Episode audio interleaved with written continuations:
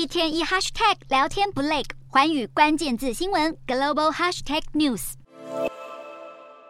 美国国债爆发触顶危机，若产生债务违约，联邦政府恐怕又会再次面临关门。为了解决这个问题，众院议长麦卡锡日前与拜登总统进行会谈，却似乎没有具体进展。虽然麦卡锡声称有信心在美国债务违约前和拜登达成共识。但是白宫和众院的看法似乎严重分歧。麦卡锡先前曾表示，众院的共和党成员同意要将原本三十一点四兆美元的举债上限调高，唯一的条件是必须删减政府支出。不过，美国 NBC 分析认为，这可能会让白宫还有民主党掌控的参院难以接受。美国财政部寄出特殊的现金管理措施，确保政府得以继续运作。但财政部长叶伦警告，这样的紧急措施最多只能撑到六月。如果两党在举债问题上的分歧没有办法有效化解，债务违约的下场将包括股市下跌、经济衰退，还会使美国信用评级被降级，消费者将承受利息升高的负担。受到最大冲击的恐怕会是美国人民。